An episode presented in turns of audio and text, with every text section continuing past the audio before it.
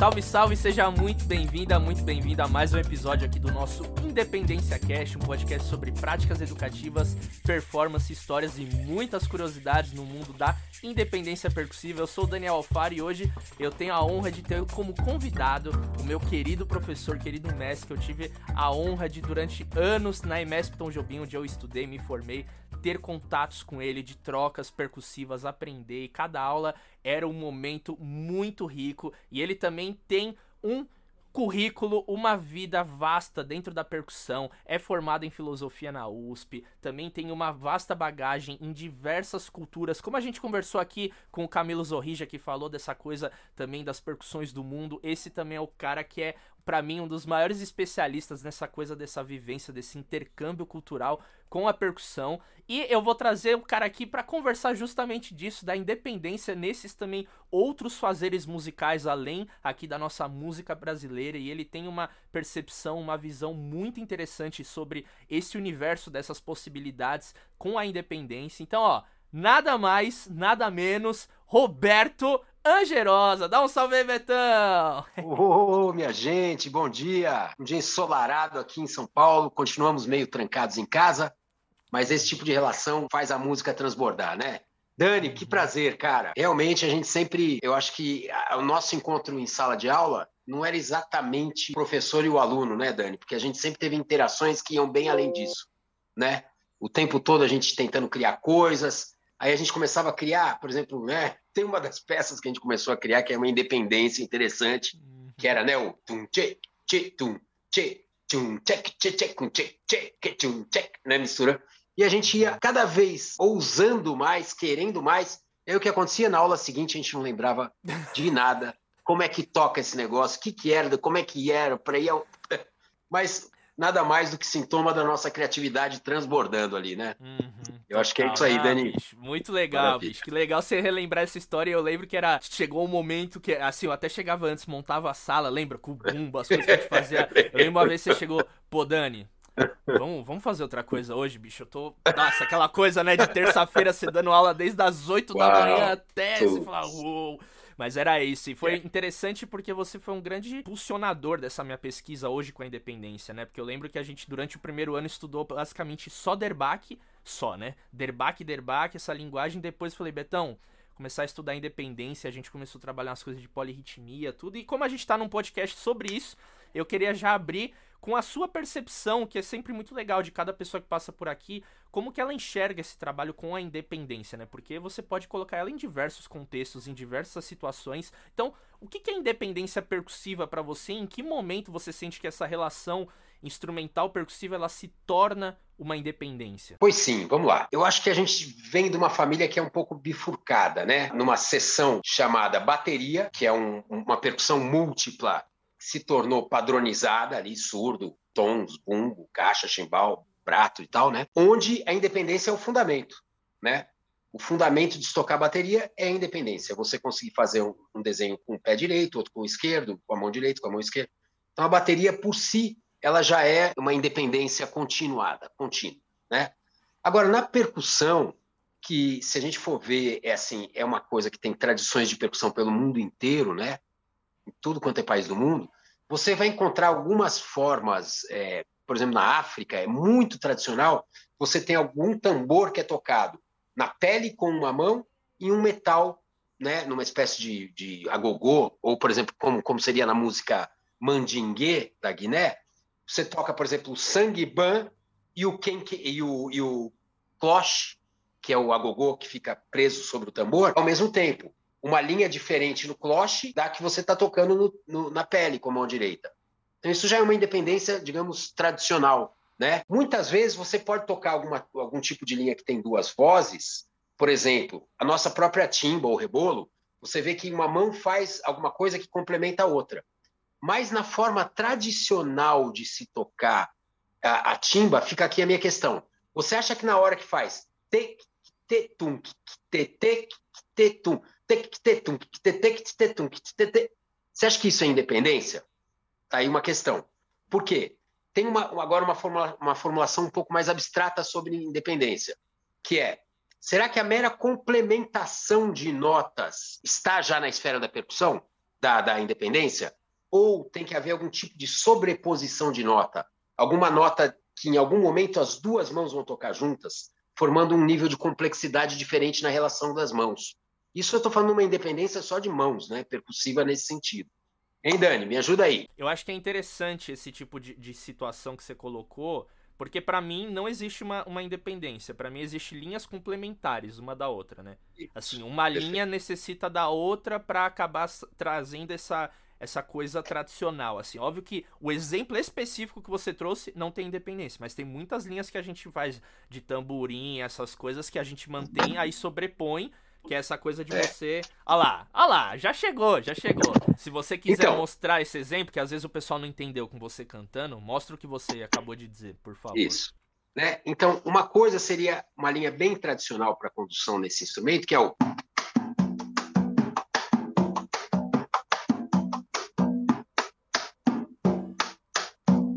Ou seja, em nenhum momento as duas mãos estão tocando sobrepostas ao mesmo tempo. Agora, na hora que eu coloco uma linha tipo.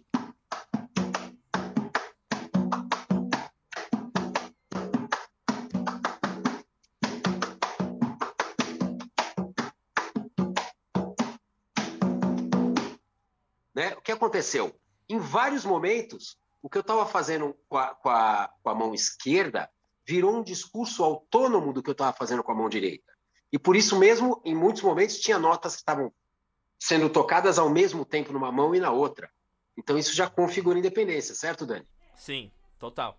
Né? Total. Então, tá aí, por exemplo, uma das linhas de independência que eu mais gosto de praticar em termos de um ritmo brasileiro, é, adaptável ao instrumento e um pouco, digamos, indo além do que seria a tradição de se tocar né, um rebolo ou timba, seria dessa maneira, onde eu estou incorporando linhas que eu imaginaria a princípio serem do tamborim né? Ou do agogô, para tocar na cáscara, né? Na, na, parte do corpo do tambor, enquanto eu estou fazendo a linha da condução do tantã, né? Na outra mão, entendeu? Sim. Então aí eu posso criar vários níveis de complexidade. Eu posso começar, por exemplo, a trabalhar minha independência simples, como a que eu estava fazendo, né? Com uma linha de condução da clave do tamborim sobreposta à marcação, ou eu posso começar a arriscar polirritmias, por exemplo. Né? A gente já estudou bastante isso, né? Eu vou dar um pulão agora aqui, né? Vou sair do que seria a, a mera independência na condução para uma independência mental aqui, mais racionalizada, de como é que eu vou incorporar, então, agora elementos de, de polirritmia ternária, depois de 5, de cinco, de, como se fosse um 5 por 8 sobre 2 por 4, depois 7, depois 9, certo? Olha aqui, então a minha marcação continua sempre, né?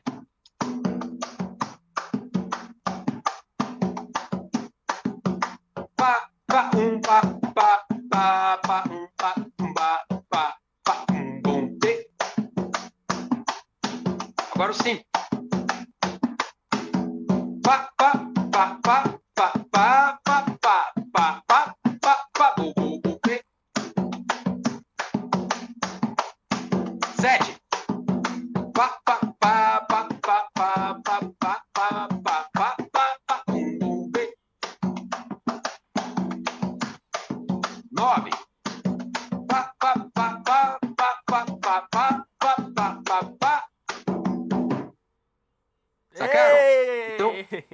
diversas claves diferentes que não são naturais da música brasileira, que são muito mais, por exemplo, da música da Europa Oriental, que seria o 5 desse jeito, né? 1, 2, 3, 4, 5, 1, 2, 3, 4, 5, 1, 2. Então fica tac, tac, tupac, pac, tupac, pac, tupac, pac, tupac, pac, tucucucucucupe, né? Ou 7, pensado como 2 de 2 e 1 de 3, pac, pac, pac, tupac, pac, pac, tupac, pac, pac, tupac, pac, pac, purucupê, né? Ou o 9 pensado como três binários e um ternário, também é típico, por exemplo, de um ritmo muito conhecido da Turquia, que é um ritmo da música cigana turca chamada, chamado Roman Havasi, que é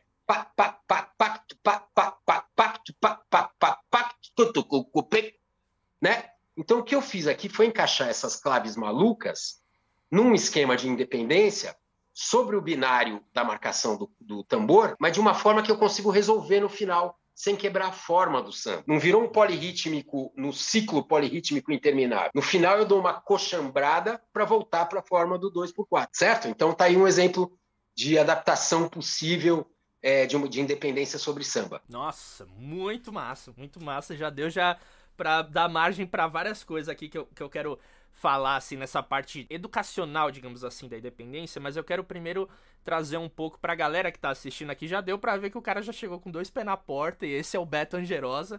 Mas, Betão, você é um cara que, enfim, faz parte hoje, já fez de muitos e muitos projetos musicais, seja seu próprio, seja também acompanhando grupos, artistas, cantoras, orquestras, grupos de câmara.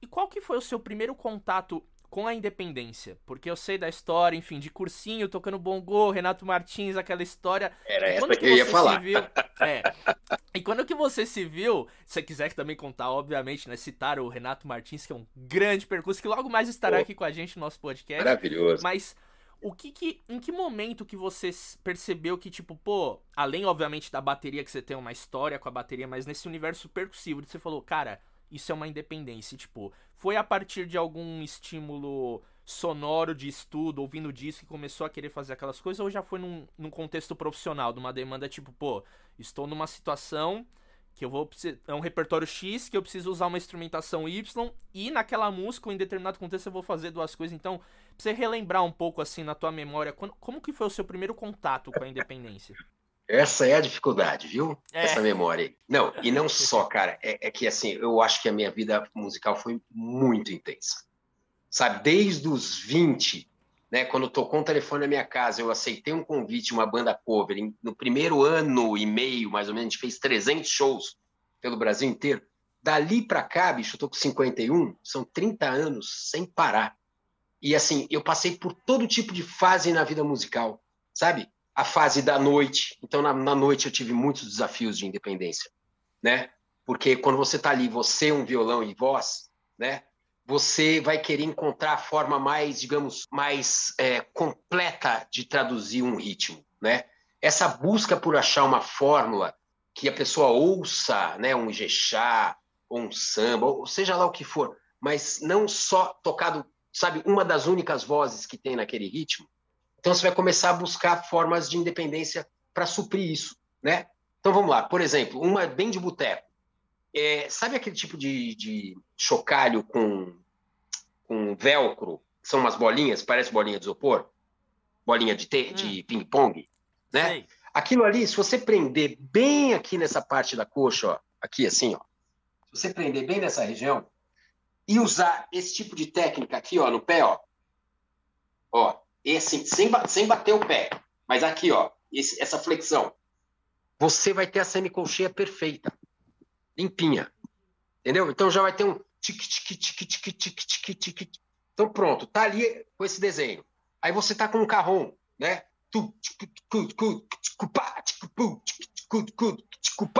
Aí você tá com tic tic tic já na outra mão, né? Aí, de repente, você coloca um prato. Pronto. Olha só como isso aí já ficou cheio, né? Tá cheio de musicalidade, de cores diferentes. Então, eu acho que esse desafio da noite foi bem importante nesse sentido, né? Então, muitas vezes, eu acho que na relação com um grupo musical, onde você tem um batera e você está de percussionista, a tua função vai, achar, vai ser achar uma voz dentro dessa complexidade que a batera já propõe, né? Agora, tirou batera, você está sozinho, a tua relação com a percussão já muda muito em termos de desafio sonoro. Então aí que, se, que eu acho que surge um pouco o conceito de percuteria, né? Que seria percussão mais bateria. Realmente a minha formação toda foi de batera, né? Foi meu primeiro instrumento que eu estudei, vai, uns cinco anos, me formei em batera numa escola particular e tal. Mas estudava muita batera, era roqueiraço, depois parei de ser roqueiraço, virei jazzista maníaco e, isso teve um momento que eu parei, cansei, assim, principalmente eu acho talvez pela metodologia com que se estuda a bateria. Porque a coisa de você trabalhar o tempo, o tempo todo em métodos não sugeria para mim aquele, aquele mais profundo do, do coração que eu encontrei na percussão. Porque as tradições de aprendizado, de estudo de percussão, elas vêm de relações tribais, relações que têm uma outra, sabe, um outro pano de fundo. E o jeito de aprender a música também muitas vezes passa pelo cantar o ritmo. Né? Muito diferente você pegar, abrir um método e ficar ali mecanicamente tentando traduzir. Apesar de que, quando a gente vai falar então da independência aplicada, a forma escrita, né? vai te revelar, assim, num primeiro momento, muito mais profundamente a, a, a digamos, a, a, resolução técnica daquele problema do que se você ficar quebrando a cabeça como é que vai essa mão sobre essa, e, entendeu? Se você pegar a, a gradezinha, você vai enxergar plenamente onde uma nota cai junto com a outra ou separada da outra, entendeu? Então a escrita, eu acho que em termos de independência é um negócio que mata um lado maravilhoso, assim, né? Concorda, Dani? Total, né? A gente sempre trabalhou isso em aula, né? Bastante. E o quanto que essa, essa questão visual de você ver a música numa outra perspectiva, ela te ajuda e ao mesmo tempo, se você só depende daquilo, ferrou, né? Porque aí tem o caso que também a gente ia entrar. Então, para aprender a independência, você precisa saber ler partitura, senão você não consegue. Não, uma coisa não tem nada a ver com a outra, só que são recursos, né? Quanto mais recursos que você tem em mente, lembra da gente fazendo aquelas coisas de redução né, da grade, por exemplo, é. de um ritmo da Guiné, por exemplo, que a gente ia ver, pô, o Dunum tá fazendo isso, Sanguibato tá fazendo isso, e aí qual que é a resultante? A gente vê ali o grupinho de três em três colcheias aqui, ah, então dá pum pum, psh, ah, ah, legal, então vamos fazer. Então a partitura ela é uma baita de um, de um guia, assim, nesse sentido. E eu acho é. muito legal essa, essa visão que você já trouxe dessa questão da percussão, percussão com bateria, a questão mesmo do músico na noite, porque eu vejo que dos estímulos que partem pra gente estudar, às vezes algum instrumento diferente, alguma coisa, é por conta de trabalhos que vão aparecendo, né? Isso, então, exatamente. Eu acho que na minha jornada isso foi muito, foi muito nítido, assim, teve poucos exemplos que eu primeiro estudei o instrumento para depois ir para um play assim e para ir buscar uma oportunidade de trabalho. Era sempre o contrário. Eu tava ali numa situação, sei lá, uma banda de baile que você precisava fazer ali no. Eu perguntava do you. Você fazia uma meia-lua e uma conga. Quando você foi ver, tava saindo. Aí você, tipo, oh, que legal. Depois dessa meia-lua, você já colocou um ganzá. Depois disso, você já Isso. colocou um triângulo de uma mão. E aí, quando você vai ver, a coisa claro. vai criando um corpo que você Isso. não lembra, né? Essa pergunta é mais para você, tipo, relembrar esses primeiros trabalhos, assim, pro pessoal ver. É. Porque hoje, enfim, você já faz parte de vários grupos que você usa a independência e às vezes esse começo é interessante tanto de você revisitar como pro pessoal que tá ouvindo e nos vendo pra entender que não é tipo uma coisa que é, sei lá, parte do além do nada. Foi realmente tipo, pô, da noite, você foi vendo ali situações você tava sozinho, que você precisava. Porque é isso, né, bicho? A gente, como percussionista, eu sinto que a gente, por conta desse vocabulário rítmico que a gente tem, por exemplo, eu sou do samba. Pô, quando eu tô tocando um ganzá, eu tô pensando no surdo, na cuíca, no que, que o pandeiro tá fazendo, mesmo se eu tô tocando sozinho, aquilo já tá dentro de mim. E de certa maneira, dependendo da situação que eu tô, eu falo, puta, bicho, eu tô sentindo aquele a falta daquele grave no 2 e no 4, aquela coisa. Então você tenta traduzir isso, né? Então, como que você lida, de certa maneira, com essa questão de, tipo, saber o que. até onde você pode ir, né? Num sentido, por exemplo, você tá tocando um samba, pô, dá pra você tocar XYZ, um monte de instrumento. Então o que, que acontece que você fala, não, nesse contexto eu vou só fazer isso? E como que você lida também com essa questão da limitação técnica? Sei lá, você vai querer tocar um Vassi que toca com duas Aguidavi. Com uma mão só, você vai pôr duas baquetas, tipo de técnica. Então como que você lida com essa questão, sabe, de tipo, essa análise antes e também durante o teu, a tua performance, o primeiro ensaio ali com a banda, com o grupo, você tipo, um, vou experimentar isso. Não, até aqui tá chocando, não tá legal. Enfim, eu sei que é uma pergunta muito grande, mas vamos é. jogando nessa onda. Aí. Não, mas é que é, aí me vem a memória, né? Várias possibilidades, assim, por exemplo, de tá ali com, com, uma gama de instrumentos, imaginar, pô, podemos fazer uma levada com mais de uma, de uma voz acontecendo. Aí eu vou chegar para meu parceiro musical e falar, ó, oh, o que você acha dessa sonoridade? A gente ouve junto, discute se aquilo ali, puta, matou assim o que a gente estava querendo como som. Então isso, isso já responde uma boa parte da questão né? Total. Você fazer uma opção estética, uma opção sobre que timbres vão compor legal isso aqui, é melhor encher mesmo, vamos deixar mais simples, a música vai caminhar, você vai, vai acrescentar mais um elemento e vai depois acrescentar outro elemento, isso aí são, são fórmulas, né? De você pensar a sua performance dentro de um som, um arranjo, né? Dentro de um som. Agora, a questão da limitação técnica é muito séria com independência, é muito sério. Porque, assim, eu, eu lembro claramente, várias vezes, assim, eu imaginar ali uma, um kit composto mesmo, cheio de, de, né? Por exemplo, tocar o pandeiro com velcro amarrado na perna, é, o, o tamborim, o bumbo, o chimbal, tudo ao mesmo tempo. Cara, assim, eu lembro no início, as vezes que eu fui tentar usar esse set, bicho, errou uma nota e esculhamba tudo. Não é que você conserta. Cai a casa, entendeu? Então, assim, a rigidez que certas complexidades vão te impor, você só vai conseguir ganhar fluência nisso depois de um amadurecimento. Tem um processo. Só que tem que ver se você quer se expor a isso. Então, eu já uhum. desisti de fazer independências várias vezes por falar, meu, é melhor eu ir mais simples aqui para a música fluir melhor. E eu me sentia mais à vontade, poder fazer desenhos, entendeu? Porque o inferno, muitas vezes, numa independência, tudo bem, você está naquela condução que você estudou. De repente, você quer fazer uma variação, né? E, bicho, essa variação, bicho, e aí, cadê, cadê o voltar daquilo ali, entendeu?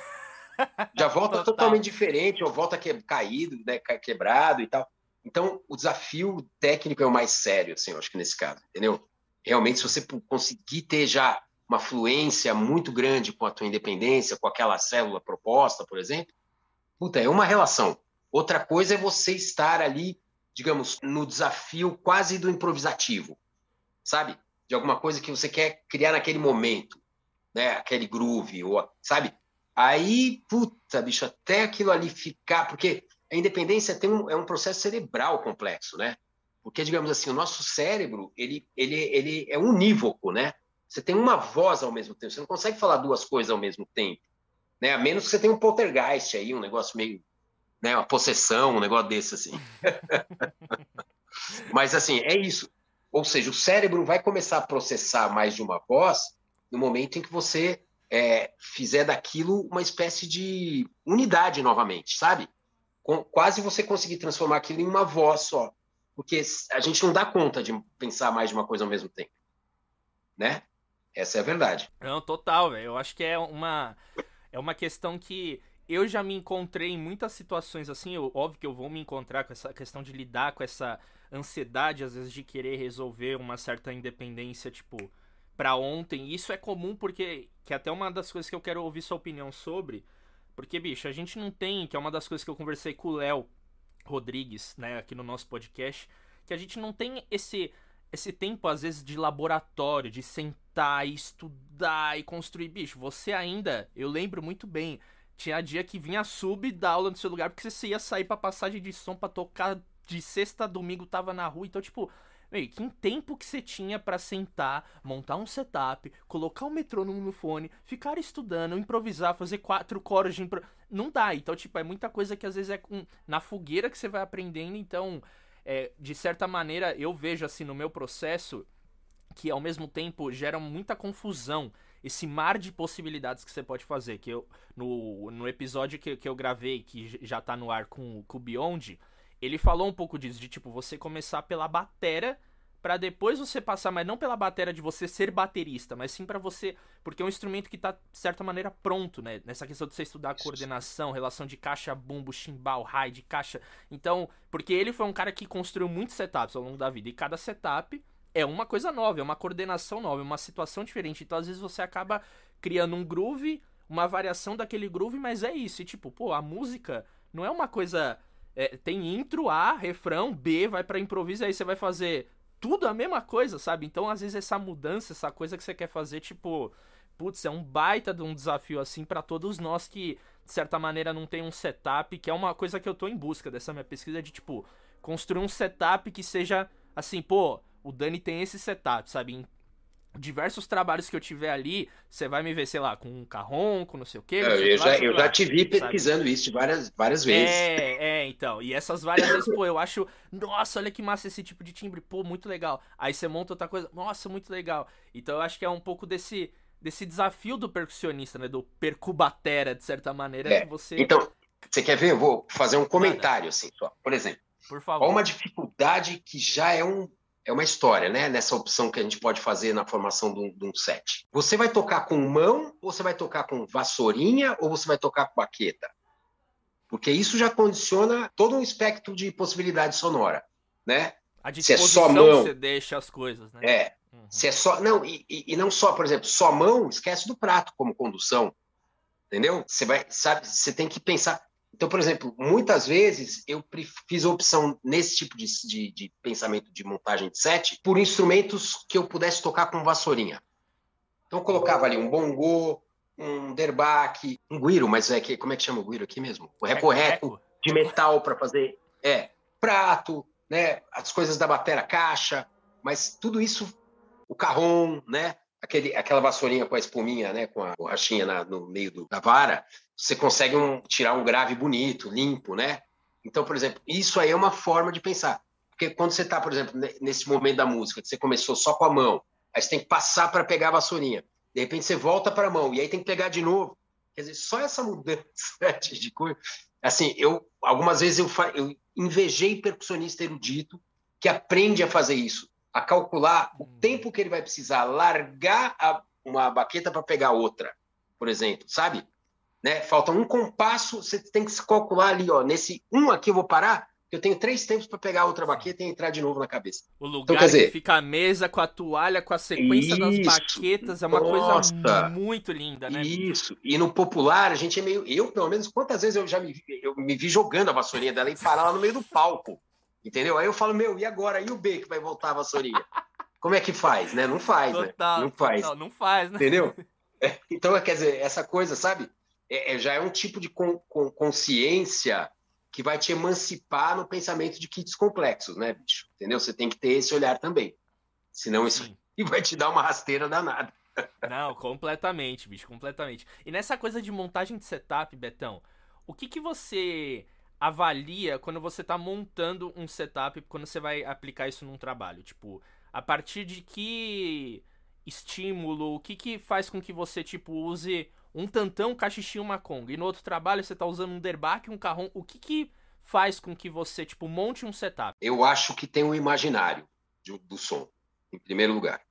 O que que a tua fantasia te remete naquele som que você está indo fazer? Entendeu? Então, uhum. por exemplo, né, com Toninho Ferragutti, é, eu lembro dele chegar para mim e, e, dar o exemplo de um, de um, percuterista que gravou com ele junto, junto com a cantora é, portuguesa Maria João, que ele usava um kit meio assim com aquela baqueta de varetinhas, mas aquele que é quase de palha, aquela baqueta meio de palha, sabe? Que não é vareta de, de, de madeira durinha, não. Negócio mais.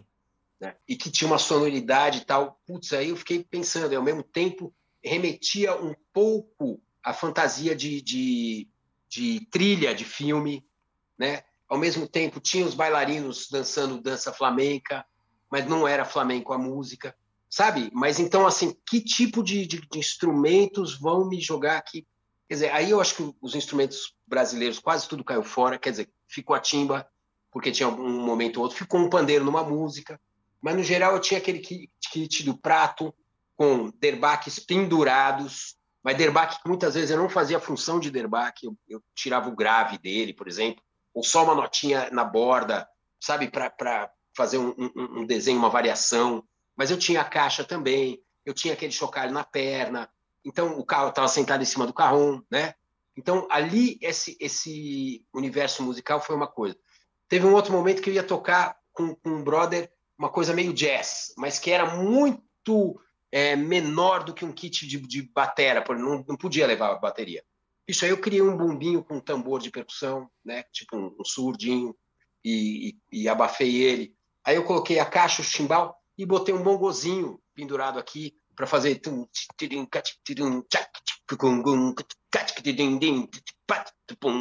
sabe? Coisas assim que iam criando, quer dizer, então eu acho que mais do que você é, é, então a visão diferente é essa, quando você falou, eu gostaria de criar um set que me caracterizasse.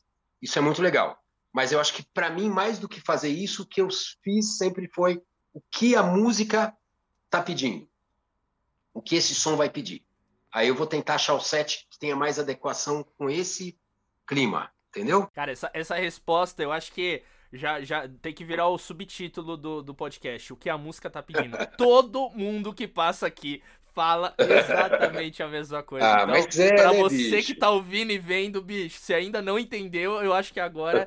Mas é, né, cara? Eu acho, eu acho muito legal esse. É porque é uma coisa abstrata, né? O que a música tá pedindo. Tipo, você com 30 anos de carreira, hoje você vai gravar um som que você chega ali, ouve na hora, você já. Vamos lá, gravando. Você pega. Mano, era isso! Puta! E, tipo, você sabe já o que a música tá pedindo, mas para quem tá começando, que tipo de dica você dá pra quais elementos que a pessoa ela precisa tipo se ligar para tipo é, né, a partir disso ela monta um setup, a partir disso ela vai usar certa independência ou certa coisa, porque tem gente de tudo quanto é claro. fase da vida musical que está aqui nos assistindo, então eu às vezes fico um pouco, putz, todo mundo fala isso, que a música tá pedindo a música. Eu lembro que eu passei por essas coisas. É igual, eu sempre comento essa, né, que o, Nelson Aires lá na, na Tom Jobim, ele fala pra gente, bicho, é piano, mas é com pressão. E aí se associa, pô, piano, às vezes você acaba dando uma brochada, né? E ele fala, é piano, mas com pressão. É para continuar. Então, tipo, ah, mas quando você ouve isso a primeira vez é contra-intuitivo, né? Você falar, tipo, pô, é. forte, pressão, piano. Hum. Então, que dica que você dá nesse sentido do o que, que é a música tá pedindo? Ó, vamos fazer, vamos fazer um, um, uma brincadeira. Eu acho que, por exemplo, imaginando aqui, como começa uma relação com formação de sete. Se você tem tá, o teu espacinho ali, o teu quarto dos brinquedos, né? Percussivos experimenta espalhar tudo na tua frente, entendeu? Bota o som e vai ouvindo e vai brincando com um, com o outro. Aí você fala, nossa, esse aqui, olha como casou a sonoridade disso aqui. Pronto, já virou um elemento. Aí, sabe, vai montando nessa possibilidade lúdica de você perceber os sons. Porque eu acho que é muito criativo. É mais do que você ter na cabeça viu? Eu acho que assim, por exemplo, olha só o exemplo que eu vou dar. Teve épocas que eu, eu gravei bastante trilha de documentário, de, sabe, ou filme e tal. E, e, em vários momentos a coisa pedia de mim uma, uma atitude menos rítmica e mais efeitista, por exemplo, né? Cara, nos momentos em que eu morei na, em casa, tá? Que eu tinha meu andar de, de percussão lá embaixo, meu, e assim, eu fazia isso muito. Eu tinha um negócio aberto, assim, onde ficava todas as minhas percussões pequenas, os tambores, ficava... Então eu tinha a possibilidade de pegar um, pegar outro e vem cá. Agora, por exemplo, eu moro num apartamento, tá tudo trancado no quartinho de empregada. Eu vou, eu vou sair para trabalhar, eu pego um, pego outro, pego outro e vou. Com o passar dos anos, isso está me causando um problema. Porque essa espontaneidade que você falou, sabe? De você perceber ali, de sentir como é que você vai se colocar, tem um pouco a ver com uma. Tudo tem a ver com a tua relação cotidiana com, com a expressão, entendeu? Então, assim, eu fui gravar um filme esses dias, eu fiquei meio perdido, eu tinha uma sacola cheia de coisa. Ao invés de eu chegar a esparramar no chão, falar, meu cara de pau mesmo, eu sou percussionista, Naná, sabe Naná Vasconcelos, doidão? Vamos lá e agora eu vou fazer uma experiência mística musical aqui. Não, eu vou lá, pego um, aí pego o outro. O negócio ficou um pouco mais pobre nesse sentido né? Eu senti que eu, que eu tive um, uma performance mais pobre do que eu fazia antigamente. Porque o certo muitas vezes é isso mesmo, você chegar com uma sacola cheia de coisa, esparrama tudo, e aí você vai montar as camadas, a sonoridade que você vai experimentar, mas tá tudo ali à tua vista, entendeu? Eu acho que isso aí interfere também. Não é só para tirar aquela foto, né? Mais uma gravação aqui. É... É, isso realmente funciona. Eu, eu, tenho até, é. inclusive, ó, Pô. aqui, ó, um monte dos meus instrumentos. Ah, então. Olha e aí. aí, bicho, é, é esse o processo que você falou. Eu, eu, aqui é o meu home studio, né? Então, às vezes eu vou gravar alguma música para um produtor, algum cliente que entra em contato comigo, é isso. Eu fico ouvindo. E eu, eu gosto muito também quando rola essa situação de tipo, pô, Dani, ó, bicho, a música é meio clima azul, vento, ah. sabe? Você fala, tá. Beleza, tá bom. Você ouve assim, aí a guia tem uma voz, um violão. E, bicho, eu vou olhando assim, eu pego. Isso. Aí. Põe pra gravar, e só.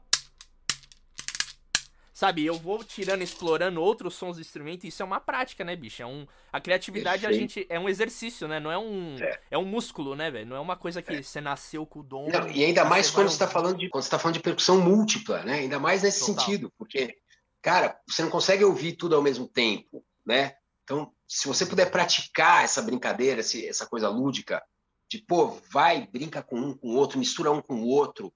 De repente, aí você começa a montar o set, entendeu? Total. Aí você cria ali umas estantes, onde você pendura um aqui, você coloca o outro ali. Aí você vê que, puta, não, não consegui porque a mão tinha que estar tá aqui. Aí você vai inverter, vai pôr aquele que estava ali no outro lugar e tal. E você vai achando fórmulas que vão te é, facilitar a vida no, no, tocar, entendeu?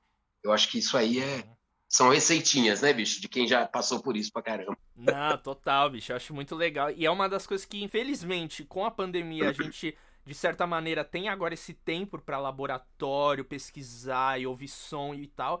Na correria do dia a dia, às vezes a gente não tem, né? Então acaba sendo uma coisa, tipo vai às vezes naqueles, naquelas formação mais standard, né? Tipo, ah, conga colbel e não sei o que, não sei o que lá pra a gente fazer a parada acontecer, né? Não é que ah, é só um standard e formação clichê que, tipo, não é legal, não é musical. Pelo contrário, né? Tem muitas pessoas que a gente conhece que tem aquele setup, tipo, carrom, bateria e caixa, mas, bicho, os caras é o próprio Gelo, né? Anos com o, o trio Bonsai. As coisas que ele fazia e faz ainda com carrom, caixa, prato, moringa, é impressionante. De certa maneira, hoje é um setup meio que já manjado, aquela coisa do percuterista que tá ali no boteco tocando sertanejo, carrom, caixa. E, bicho, é, entrando já num outro assunto assim, mas também tem a ver com isso, dessa coisa de exploração, que é uma das coisas que eu tenho muito orgulho de dizer, e eu sempre falo que eu aprendi com você. E hoje, pô, que massa você tá aqui, porque eu sempre falo, não, uma coisa Uá. que eu aprendi com o Beto, com o Beto, com o Beto, com o Beto, sei, se você for ouvir os episódios, eu sempre tô falando que é a questão do cantar. Massa.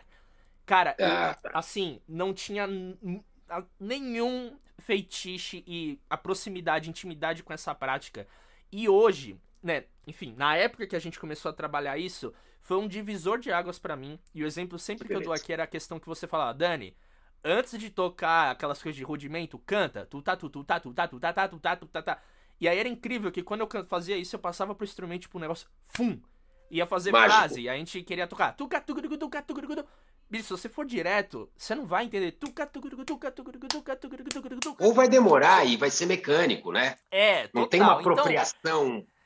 da alma, né, bicho? Sim, sim, sim. E eu queria saber agora de você, que foi o que eu aprendi, a importância do cantar no momento que você está estudando independência. Porque cantar você pode estar tá aprendendo um groove, ritmo, frase, que é um, um instrumento só num tambor, que você já está mas na independência, e a gente fez vários tipos desse exercício, e eu uso hoje isso nas minhas aulas, eu queria saber de você o quão relevante, o quão benéfico é o percussionista estudar a independência, tipo, ora ele trabalhar só essa questão do solfejo, do cantar. Meu, é isso. Assim, eu acho que desde a. é tradição... isso, acabou! Não, é, é, porque, assim, cara, desde as tradições mais antigas e mais fodas de percussão que existem, né? os indianos há milhares de anos com os, com os conacóis, né, conacol, né, ou com os esquemas de bowls das tábuas e tal, isso tudo é cantado, né? E, e, lá é pior, né? São cantados tem uma sílaba relativa a cada sonoridade que você vai tirar do, do instrumento. Se você bateu na pele da baia né, do, desse jeito, sabe? Você vai ter um, um dá, um cá, não sei. Cada, cada sobreposição vai significar uma sílaba, e eles têm tudo isso decodificado, pensado. Eu acho que aqui no Brasil é, a gente se dá uma liberdade um pouco maior nesse sentido, não tem nada tão tradicional, milenário, já pá, o pilar está pesando é, cinco toneladas na sua cabeça. Então tem uma liberdade de que forma de cantar você quer escolher para você, entendeu? Então acho que isso não é uma coisa criticável. Eu tenho já umas coordenadas assim que são sílabas que para mim elas correm fácil na língua, na hora de, sabe, soletrar o ritmo, né? Que é o catá, né? O cotô, o cutum, né? E o dagá, né? Que seriam, por exemplo, quando você fala do bebê, o bebê, qual é a primeira coisa que, assim, na tradição todo mundo brinca e fala? O bebê já está falando o quê mesmo? Gugu Dadá. Ah, por que será, bicho? Que viagem, né, meu?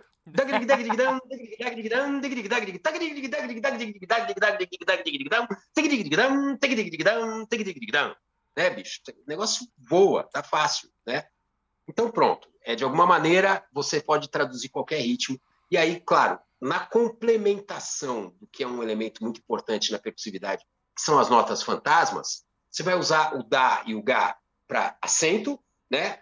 E você vai usar o kiti para complemento tag ticate tag ticate tag tag tag ticate tag de cat tag de cat tag ticate tag de cat tag da tag tag da tag sabe você usa como complemento e aí você pode usar o dum como grave e o da como agudo né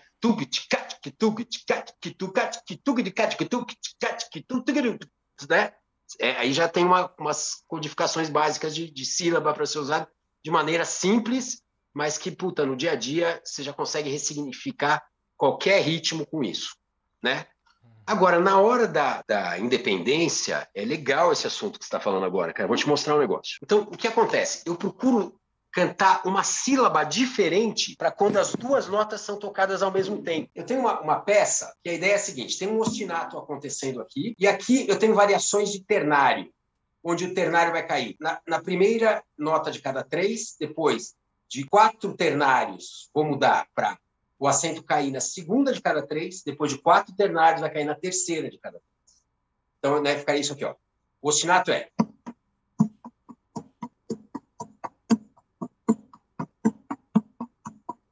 E aí aqui essa mão vai ficar tac tac tac tac tac tac tac tac tuca tic tac tuca tic tac tuca tic tac tuca tic tum pac tu patu pac tu patu pac tu patu pac tu patu. Então essa é a música, eu vou cantar a música agora só do ternário, ó. Tac tic tac tac tic tac tac tic tac tac tic tac tuca tic tac tuca tic tac tuca tic tac tuca tic tac tic tac tic tic tac tic tic tac tic tic tac tic tac tic tac tic tac tic tac só que ao mesmo tempo eu vou querer cantar o ostinato. Então, aí o complexo vai ficar. Como é que eu canto para significar essas duas vozes? Então, eu cantaria.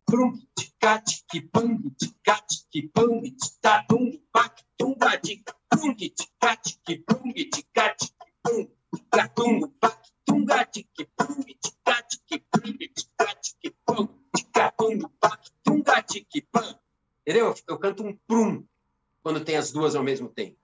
Para significar quase um flan, né? porque eu, eu quero dar o sentido de que aqui são as duas mãos. No segundo caso, tunga tiki tac, tunga tiki tac, tunga tiki tum, cadum pa, tunga tiki pa, tunga tiki pa, tum pa, tunga tiki. Tá? Eu errei aqui. Tunga tiki pa, tunga tiki pa, tunga tiki pum, cadum pa. Aqui só teve um trum, né? Que foi quando caiu as duas. Agora no terceiro caso, que cai na terceira nota. Tum pa, tu pa, tum pa, tu pa, tum pa, pum, pá, pum, pá, pá, pum, pá, pá, dum, pá, pum, pá, pum, pá, pum. Então é isso. Como é que eu tento, então, identificar o momento da independência onde há sobreposição de nota?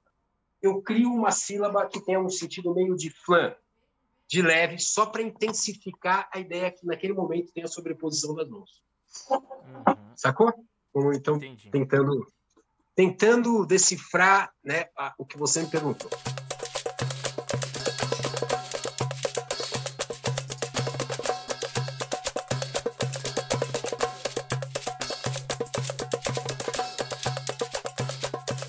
Não, eu, eu acho importante, até esse exemplo que você deu, eu acho fantástico, porque o, o, o, canto você também traz ainda mais um discernimento e uma propriedade, tipo, exatamente onde cada coisa tá caindo, né? Que é, é tipo um extra além da partitura, né? A partitura você é. consegue ver, ah, exatamente, aqui na primeira, na segunda, na terceira, mas o cantar você.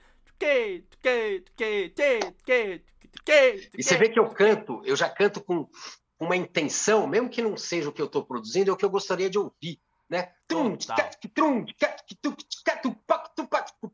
Quer dizer, isso já musicaliza a tua mão. Tua mão já vai com a música pensada. Então, acho que ajuda muito genial. na expressão. Sim. Nossa, genial, né? genial. Porque isso é muito perceptível, né? Você vai ver, por exemplo, às vezes no. O pessoal fala do caracachá, do pandeiro de couro, né? Tu caracatum, caracatum, caracatum, caracatum. Vê, até eu fazendo, ó, o meu corpo ele é. Caracatum, caracatum. É, já, já, vai, já. Já, já, traz essa musicalidade, né? Não é uma coisa só né? cantar tá, tá, tá, tá, tá, tá, Não, você já traz esse groove, né? Porque é o que a gente vai fazer é música, né? Então, é, é isso, né? E, você acha, e você também... só, e só me responde, você acha que isso não vai alterar completamente a expressão do teu tocar? Completamente, bicho. Completamente. Teve é o, o, próprio. O, o Cabé Pinheiro, que passou aqui no nosso podcast também. Cabé. tem sei, muito sei. isso, bicho. De, na hora que, que improviso, por exemplo, de batera, percussa, ele para e ele só canta o improviso. Ele fica. Tum,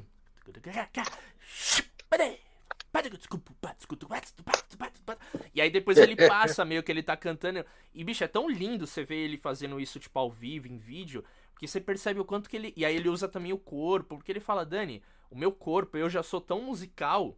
Assim, tipo, nós seres humanos, a gente já tem o nosso corpo como instrumento que a gente às vezes não usa. A gente só fica ali. Eu lembro, o próprio Naná fala isso, né? O primeiro instrumento é a voz e o melhor instrumento é o corpo né? Pra ah, fechar massa, essa, essa, essa beleza. parte aqui. O Naná também é Uau. total, né, bicho? Porra, Ele tocando birimbau. Claro.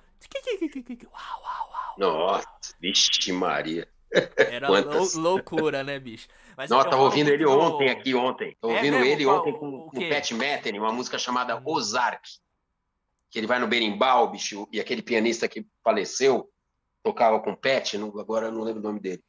Puta som, cara, muito legal. Show de bola. Que massa, bicho. Ele, ele é referência total. E Betão, nessa onda, agora que a gente vai para uma parte mesmo, eu quero que você traga exemplos de trabalhos que você usa é, a independência, porque às vezes parece que a gente só tá viajando aqui, né, falando, a coisa cerebral tá mais tipo e na prática, né? Então, primeiro eu quero que você fale tipo independências que você mais usa assim na mão, que eu já sei quais são e eu quero que você fale, se você não falar, eu vou te, eu vou te lembrar. Uhum. E, e, os trabalhos que você aplica isso, para também deixar como aqui embaixo na, no link do vídeo tem as referências que enfim, de trabalhos que você usa, que você faz. É, eu vou editar isso, tá? Eu vou colocar depois quando esse vídeo for no ar. Beleza. Feche parênteses. Então, para o pessoal ter uma noção, assim, ver na prática mesmo essa independência, como que você faz, você usa, porque você também tem uma coisa que é muito peculiar sua, que a gente tá podendo observar, para quem não te conhecia, que é esse, essa questão do domínio técnico que você tem com essas questões de estruturas rítmicas, ritmos. Então, você transita e lida muito bem com essa coisa de polirritmia, compassos ímpares, assim. Então, quais exemplos de trabalhos que você aplica isso e as independências que você mais usa? Primeiro, deixa só, só falar um pouco sobre se é, houver interesse, né? E eu acho que é um dos capítulos importantes da, da rítmica em geral. Eu gosto muito de pensar assuntos da rítmica a partir do ponto de vista da origem étnica. Entendeu? Então, acabamos de falar da percussão vocalizada. Putz, então vai lá ver as, as percussões indianas, como é que os caras é, estudam essa, essa, né, essa coisa de você transmitir o cantado para as mãos na tábua, no caso da tábua, do dólar, do, do, baga, é, do gatam e por aí vai, mridanga. Né? Se você quer estudar é, questão polirrítmica, putz, quantas coisas na África são naturalmente polirritmias extremamente complexas, né? E que aí entra a questão, como é que o cara pensa a polirritmia tão naturalmente, é porque ali, na verdade, são várias vozes, né? Cada um está na sua voz e vai se sobrepondo uma outra.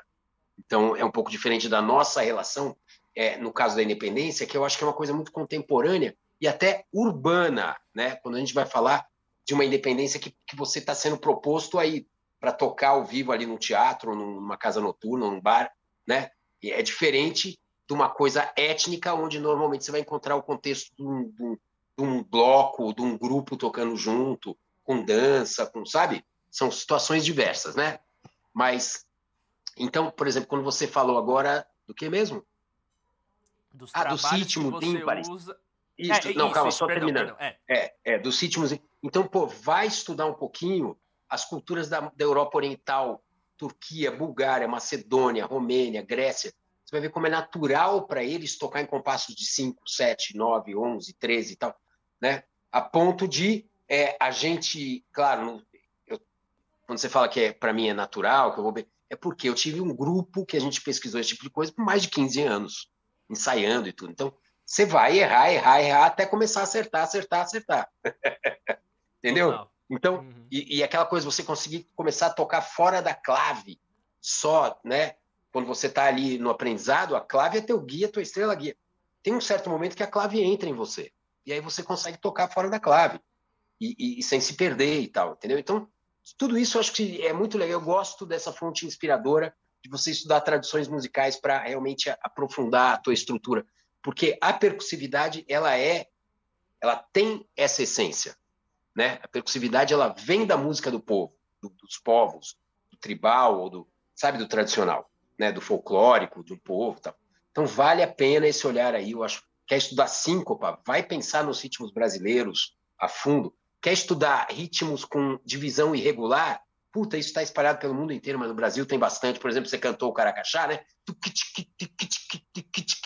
Não é não é né? É um negócio que você para quantizar e achar que tipo de fusa ou semifusa você tem que deslocar para significar aquilo, esquece, deixa para lá. Melhor cantar e incorporar isso de outro jeito, né? Uhum. Agora, que trabalhos, bicho, são muitos trabalhos, né? Agora, você quer saber trabalhos com independência, é isso? Isso, com a independência. Olha, na Orquestra Mundana eu usei muito, na Refúgio, porque teve, por exemplo, quando, não, quando o batera não pode ir, eu faço um trabalho de percussão múltipla, entendeu? Levo o bumbo tal. É o que eu te falei no começo. Quando você tem um batera, você pode até usar independências em certos momentos, mas é muito mais suave do que a independência de quando você está responsável pela base rítmica. Certo? Então, por exemplo, na Mundana, na Refúgio, eu uso bastante. Com Toninho Ferragutti, eu uso bastante. Que mais? Que outros exemplos? Cara, tem algumas poly, é, algumas independências que para mim já estão tão naturais, né? Uma, eu sei, tenho certeza que você sabe do que estamos falando. Eu vou, eu vou mostrar aqui. Olha aqui. Isso aqui eu uso puta, normalmente, assim, porque eu gosto muito porque ela se adequa a padrões como o chachado, por exemplo, né? E a padrões de rumba, né? De baião, que seria, né? Ó. Né, então, o que, que eu estou fazendo? Tá, e aqui. Pá, pá, pá, pá, pá, pá, pá, pá, pá, pá, pá, pá,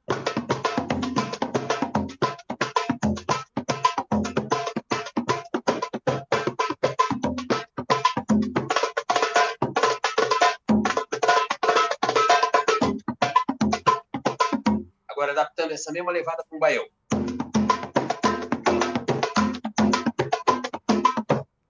Por exemplo, né? Entendeu? Então, essa é uma levada que eu, adoro, que eu gosto muito. E dá para. Então, agora vamos, vamos mostrar a independência complexa sobre essa levada. Tá, ó.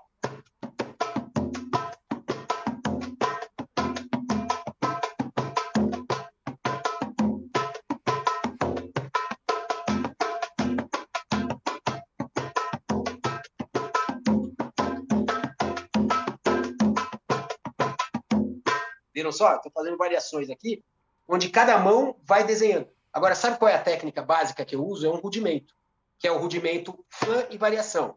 Que o primeiro dele seria Fã, né? Ó, branca, pantam, branca, pantam, branca, prantam. Segundo seria prancancam, prantantam, prancancam, prantantam, prancancam, prantantam, pran. Terceiro seria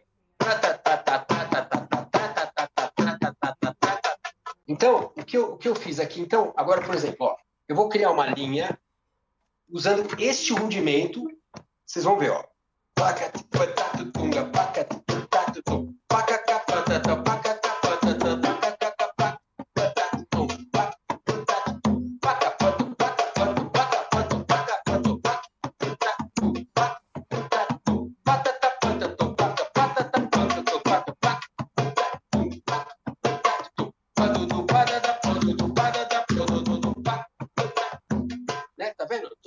aplicando rudimento, né? Só que buscando sentidos musicais. Você vê que eu não paro de cantar. Por quê? Sim. Eu quero ter interação musical, não quero fazer só tru, tru, tru, tru, não. Eu quero achar a música. Então, por isso que eu estou cantando junto. Mas sacaram? Então, ó. Agora eu vou para um A.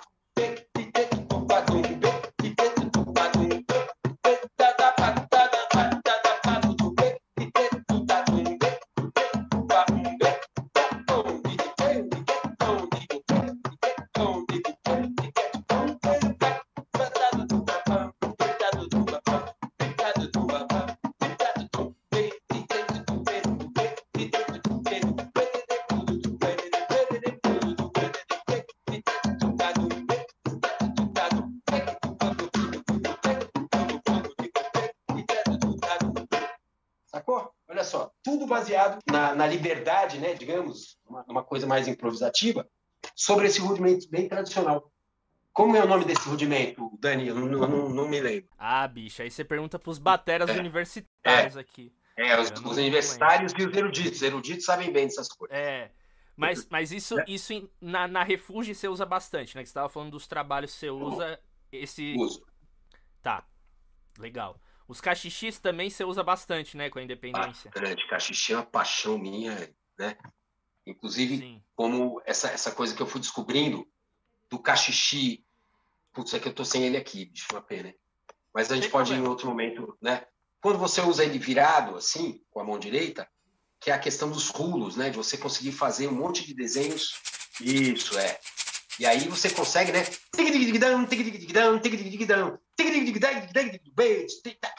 Sabe? Você, putz, dá para fazer mil e uma com cachorro. Que acaba, que acaba levando um pouco para o universo musical das maracas venezuelanas, por exemplo.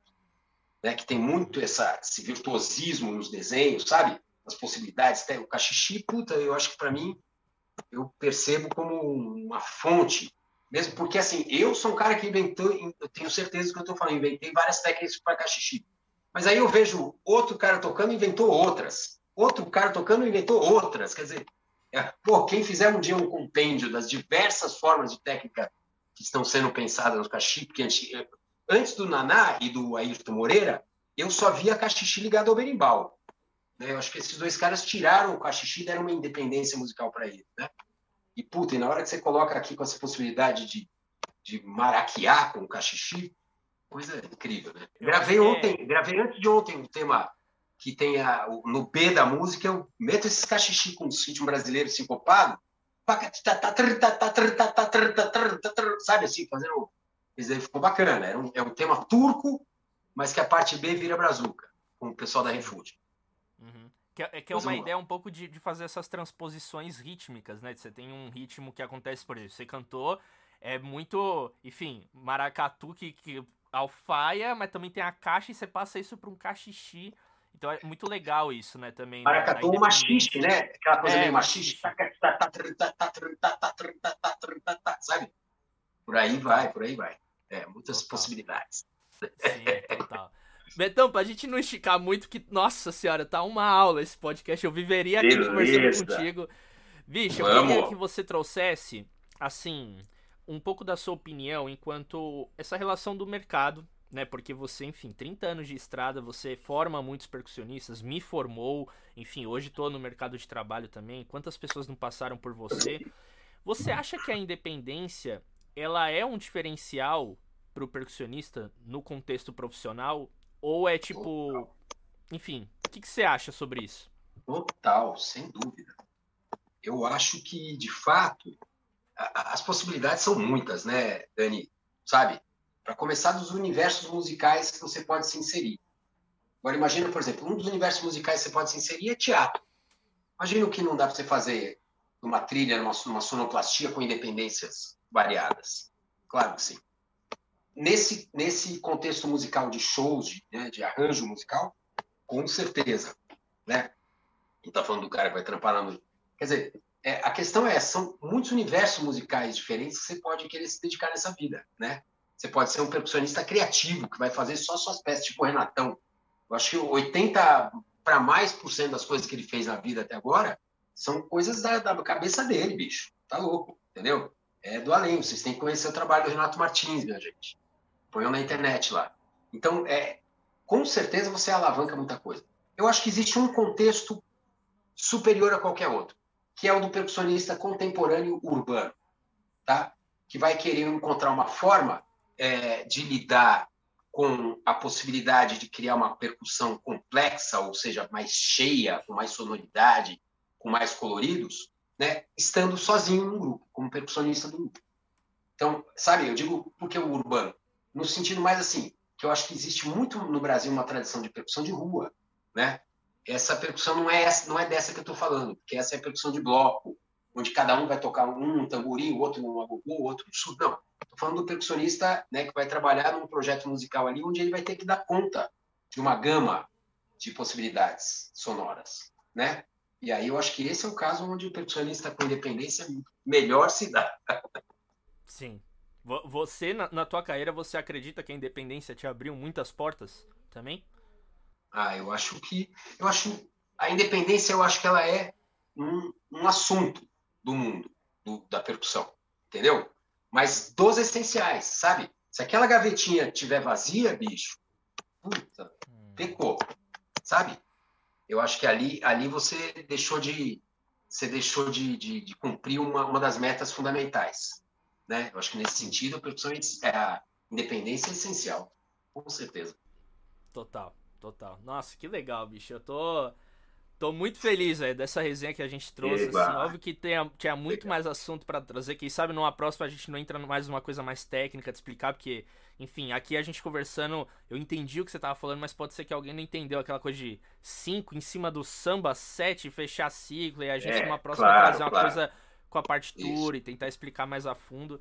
E, bicho, pra gente terminar, você obviamente, né, já trouxe um pouco desse assunto ao longo da nossa conversa, mas quais os benefícios, assim, o, o que, o que traz de bom, assim, o, quais os prós da prática da independência para um percussionista? Porque se a gente for ver o, a trilha de aprendizado, às vezes, tipo, de um percussionista, ali tendo a relação com um educador, um professor, ele vai aprender ali o ritmo, as técnicas tal. A independência é como se fosse tipo um plus, assim, né? Ó, já aprendeu a tocar o surdo o tamborim? Agora vamos tocar o surdo e o tamborim, sabe? Então, em, quais são os prós dessa prática para o percussionista, tanto no sentido de formação, enquanto ser humano, que você falou dessas coisas do cérebro, enquanto música, enquanto profissional também? Primeiro de tudo, eu acho que a independência, se alguém fizer uma pesquisa médica futura, eu acho que deve ser um super terapia contra Alzheimer. né? eu, eu, eu, sério, eu acho que você está lidando com uma capacidade mental alargada. É uma forma de alargamento mental. Então, isso aí por si eu acho que já é incrível. Mas, de fato, cara, a independência é assim: eu, o que eu percebo sobre a independência? No momento em que a, a chavinha da independência já virou o trinco, você já abriu a porta e entrou, cara, abre-se um mundo de possibilidades, entendeu? Que, que se você não tem, digamos, aqueles primeiros passos da independência bem resolvidos, dificilmente você vai avançar. Não adianta você querer ir para a independência fase 2. Né? Tem que haver independência fase 1. Por exemplo, sabe qual foi a fase 1 para mim de independência? Pozzoli, que é a leitura rítmica, até a série 5 lá, com chocalho. Era, era chocalhinho na, na semicolcheia, e eu tocando aqui. Tac, tac, tac, tac, tac, tac, tac, tac,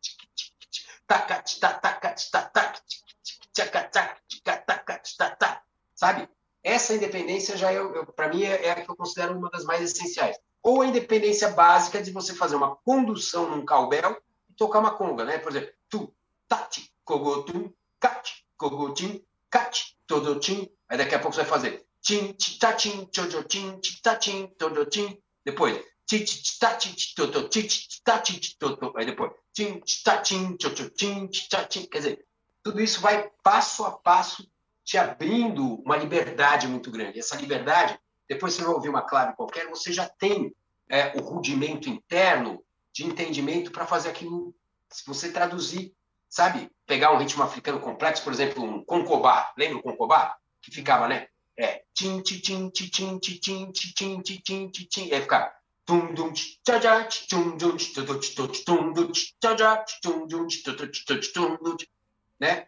Mas você só atinge um, um nível mais complexo assim de, de, condução com independência se você fez o tim tatim depois o tim ti tatim depois o tim ti ti tim ti, ti. e assim vai. É um cumulativo mas que vai liberando a sua mente e as suas mãos para avanço continuado. Então você acredita que a independência é esse de certa maneira de extravamento assim da do, do, do começo assim esse...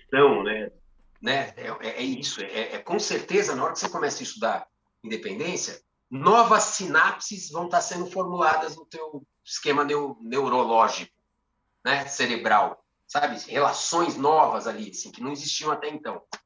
Com certeza.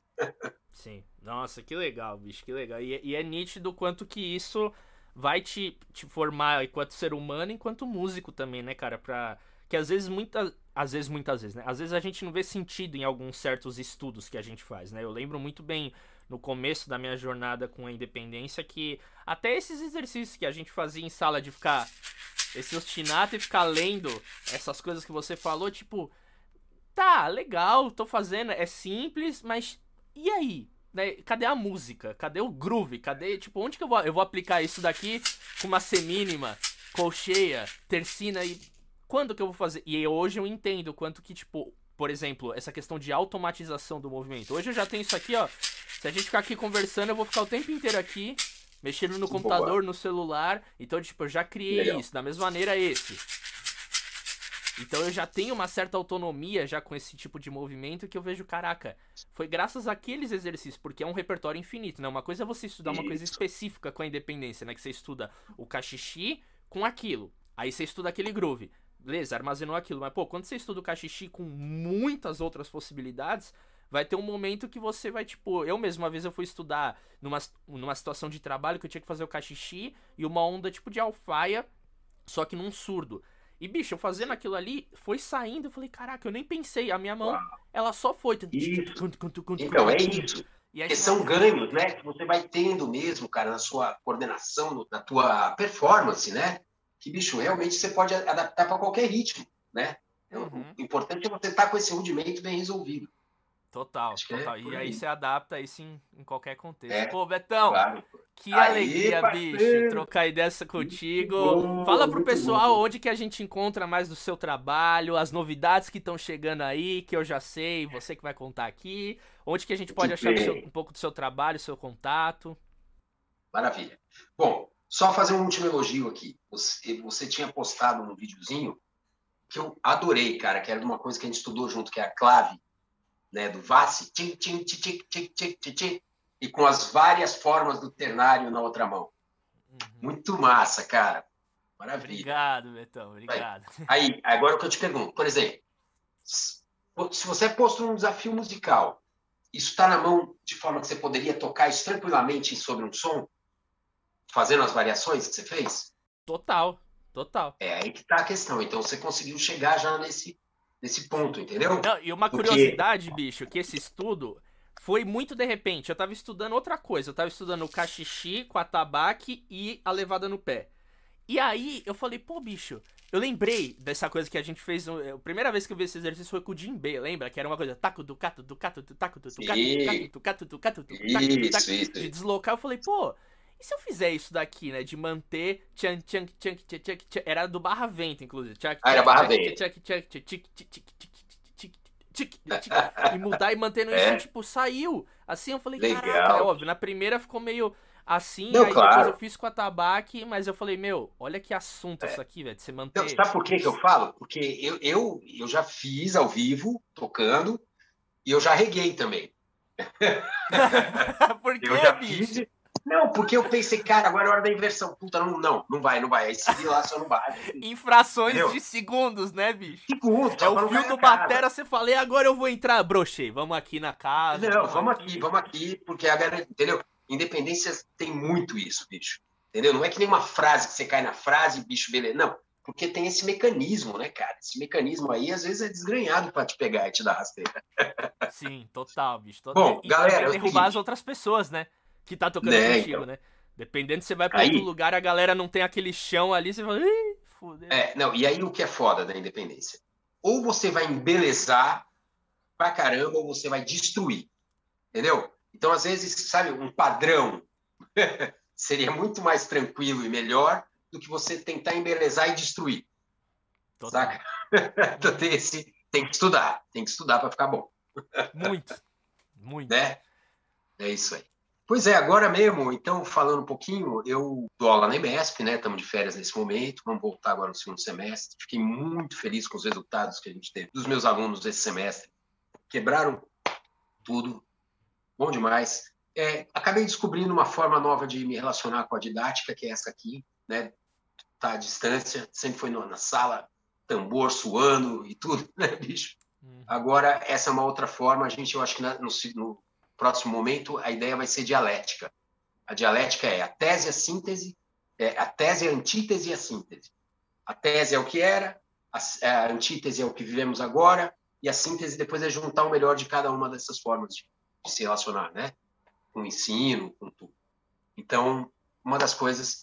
Vou estar agora, a partir do dia 24 de agosto, gravando um curso, vão ser 12 episódios, de, de ensino EAD, ensino à distância, que vai ser publicado no YouTube pela IMESP, sobre ritmos do mundo. Cada episódio a gente vai apresentar uma tradição rítmica diferente, curta, né? Pílulas, né? Meia hora é, falando de ritmos do Congo, da Guiné, da Turquia, do Irã, ritmos árabes, flamencos, América do Sul, de Cuba. Vai ser uma série de episódios com convidados de cada cultura, né? E vai ser interessante isso aí. Então, logo mais, fiquem espertos. Eu pedi para o para o Dani divulgar quando chegar mais perto. Com Gravamos certeza. agora o CD do Walter Pinheiro, que já está masterizado. Estamos gravando o CD novo da Refúgio, que também está ficando bacana. Todo meio assim, né? Vai um gravar, vai o outro gravar. Não é? Acabou aquela filosofia de gravar junto, né? Uma pena, mas. É, vamos ter os shows com o Toninho Ferragutti, a sequência da, da nossa é, da nossa turnê pelo SESIS. Estão marcadas aí para logo mais. Vamos ver se vai dar para fazer presencial, né? Gravei a trilha de um filme de cinema agora e outras coisinhas que estão surgindo aí. né? Mas esse momento ainda é muito delicado, né, Dani? A gente está aí, eu sou asmático, eu tô dentro de casa aqui, bicho, até agora não fiz uma viagemzinha, sabe? Tô ficando estressadíssimo dentro de casa. Sim. Mas é, a gente tem que, de alguma maneira, se cuidar mesmo para poder chegar no próximo momento aí e a humanidade ainda seguir adiante, né, bicho? É, total, bicho, total. Não, mas é, é muito, é muito. Eu fico muito feliz de saber tudo isso que tá rolando pra ti, esse combustível, porque eu lembro no começo foi uma puta de uma, de uma bad, né? Você começou falando, pô, Dani, 20 anos, comecei a tocar, não parei, 30 anos no flow, e do nada você, tipo, uou. Né, o primeiro momento eu acho que foi, puta, que gostoso, né? Ficar com o filho, família em casa, se cuidar, mas depois aí, bicho, ei, ei, ei. Começa Tudo. a dar uma pirada, né? Ah, não, a grana, a falta do, do, que assim a minha relação com a música era muito ativa, né? Muito na vida mesmo. E aí, sabe, morando num apartamento onde eu não posso estudar, tudo isso, bicho, é isso, né? É, a sensação foi muito louca. Porque, ainda mais porque quando começou a pandemia, é, eu tinha feito 50 anos em janeiro, né? E, bicho, era a melhor agenda de shows que eu tinha na vida. Em janeiro eu tinha mais de 50 shows animais fechados, né? Eu cheguei a fazer uns cinco desses Cheguei em casa dia 17 de março, entrei e não saí nunca mais. Quer dizer, né? Entre aspas. Mas... É isso aí, bicho. Mas vamos lá, vai. Agora estamos vacinadinhos aí nesse, nesse percurso, né, bicho? Que massa, Betão. Ó, mais uma vez, Beleza. obrigado demais pelo seu tempo, por tudo isso que você compartilhou, que é, é de extremo valor e a gente não encontra isso em qualquer lugar. Então eu tenho tenho muito respeito e muita gratidão pela sua pessoa, por tudo que você me ensinou, por tudo que a gente trocou e troca e vai trocar. E, yes. enfim, agregou demais aqui pro nosso podcast. Aí tá no, no top 5 aí dos nossos episódios de. Puta, muito legal, bicho. E, e é isso. Deixa uma mensagem aí final aí pro pessoal para estimular, para inspirar, porque você, por si só, 30 anos de jornada e tudo que você faz é, é inspirador demais a tua pessoa estar em contato com você. Então, mais uma vez, muito obrigado, viu, querido? Opa, Dani, incrível, cara. Isso aqui é pura, pura luz, meu irmão, viu? Que bom que deu certo. E, bom, gente, o negócio é, é ser criativo. Brinquem, brinquem. Tocar é, é profissão também, né? É, é você se, se, envolver em projetos, fazer disso uma profissão, um dia a dia e tal. Mas brinquem também, porque a percussão, o instrumento que vocês escolheram é o mais lúdico de todos, é o que cria mais possibilidades de fazer som com nada, entendeu? Né? Então, é, tenham isso no coração, né? Porque eu acho que é, houve sempre uma visão sobre o percussionista brasileiro como alguém muito criativo, né? Como pessoas que tiveram sempre lançando formas que não eram só aquela da tradição, né? Mundo afora. Então, pensem nisso aí, levem isso na bagagem, tá bom? Abraço grande aí para todos. Valeu. Massa, Betão. Gente, muito obrigado você que chegou até aqui. Não se esqueça de se inscrever aqui no canal, seguir o nosso podcast também nas plataformas. E semana que vem tem mais convidado. Não esquece também, ó, rapidinho, compartilha esse vídeo com outra pessoa, deixa aqui nos comentários o que, que tu achou dessa jornada aqui, desse papo muito legal com o Beto, qual insight que você teve, enfim. E semana que vem tem mais episódio aqui no nosso podcast. Um abraço.